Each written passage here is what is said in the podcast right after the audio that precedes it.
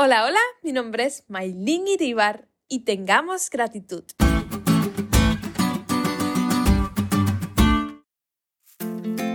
Hace unos días estaba leyendo la devoción matutina para adultos y allí se hablaba sobre los indígenas. Espérense un momento, es que no sé cómo pronunciar el nombre. ¿Kawakiut? Bueno, el caso es que ellos no dicen gracias, porque la palabra gracias no existe en su idioma. Sin embargo, son muy generosos. ¿Cómo podía ser que no supieran decir gracias? Simple, cada vez que alguien era objeto de un acto de bondad por cada favor, ellos respondían con otro favor, en ocasiones superior al que habían recibido. O sea, demostraban su gratitud no con palabras, sino con hechos. En la lección de hoy vemos que Hebreo concluye señalando que la respuesta apropiada a Dios por todas las cosas maravillosas que ha hecho por nosotros es mostrarle gratitud, ofreciéndole una clase adecuada de adoración. Pablo nos invita a adorar a Dios en el santuario celestial ofreciendo sacrificios de alabanza, confesión, acción de gracias y buenas obras, que es la verdadera adoración que lo deleita. Ofrecemos estos sacrificios en la tierra, pero son aceptados como agradables a Dios en el cielo.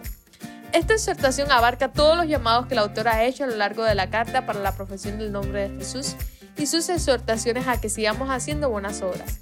La invitación que Pablo le hace a la audiencia a adorar a Dios como Él le agrada implica que los creyentes en verdad ahora son una nación sacerdotal que ha sido perfeccionada y santificada mediante el sacrificio de Jesús. Querido joven, Jesús lo dio todo por ti. Él dejó toda su gloria allá en el cielo para venir a un mundo manchado por el pecado y morir en una cruz, porque te amaba, porque te ama profundamente. Y la mejor parte es que resucitó y un día viene a buscarte. Te invito hoy a que decidas entregárselo todo, sin reservas. Entrégale tu vida en respuesta a ese gran amor. Tengamos gratitud viviendo cada día para honrarlo, poniendo nuestra confianza y nuestra esperanza en que un día viene a buscarnos.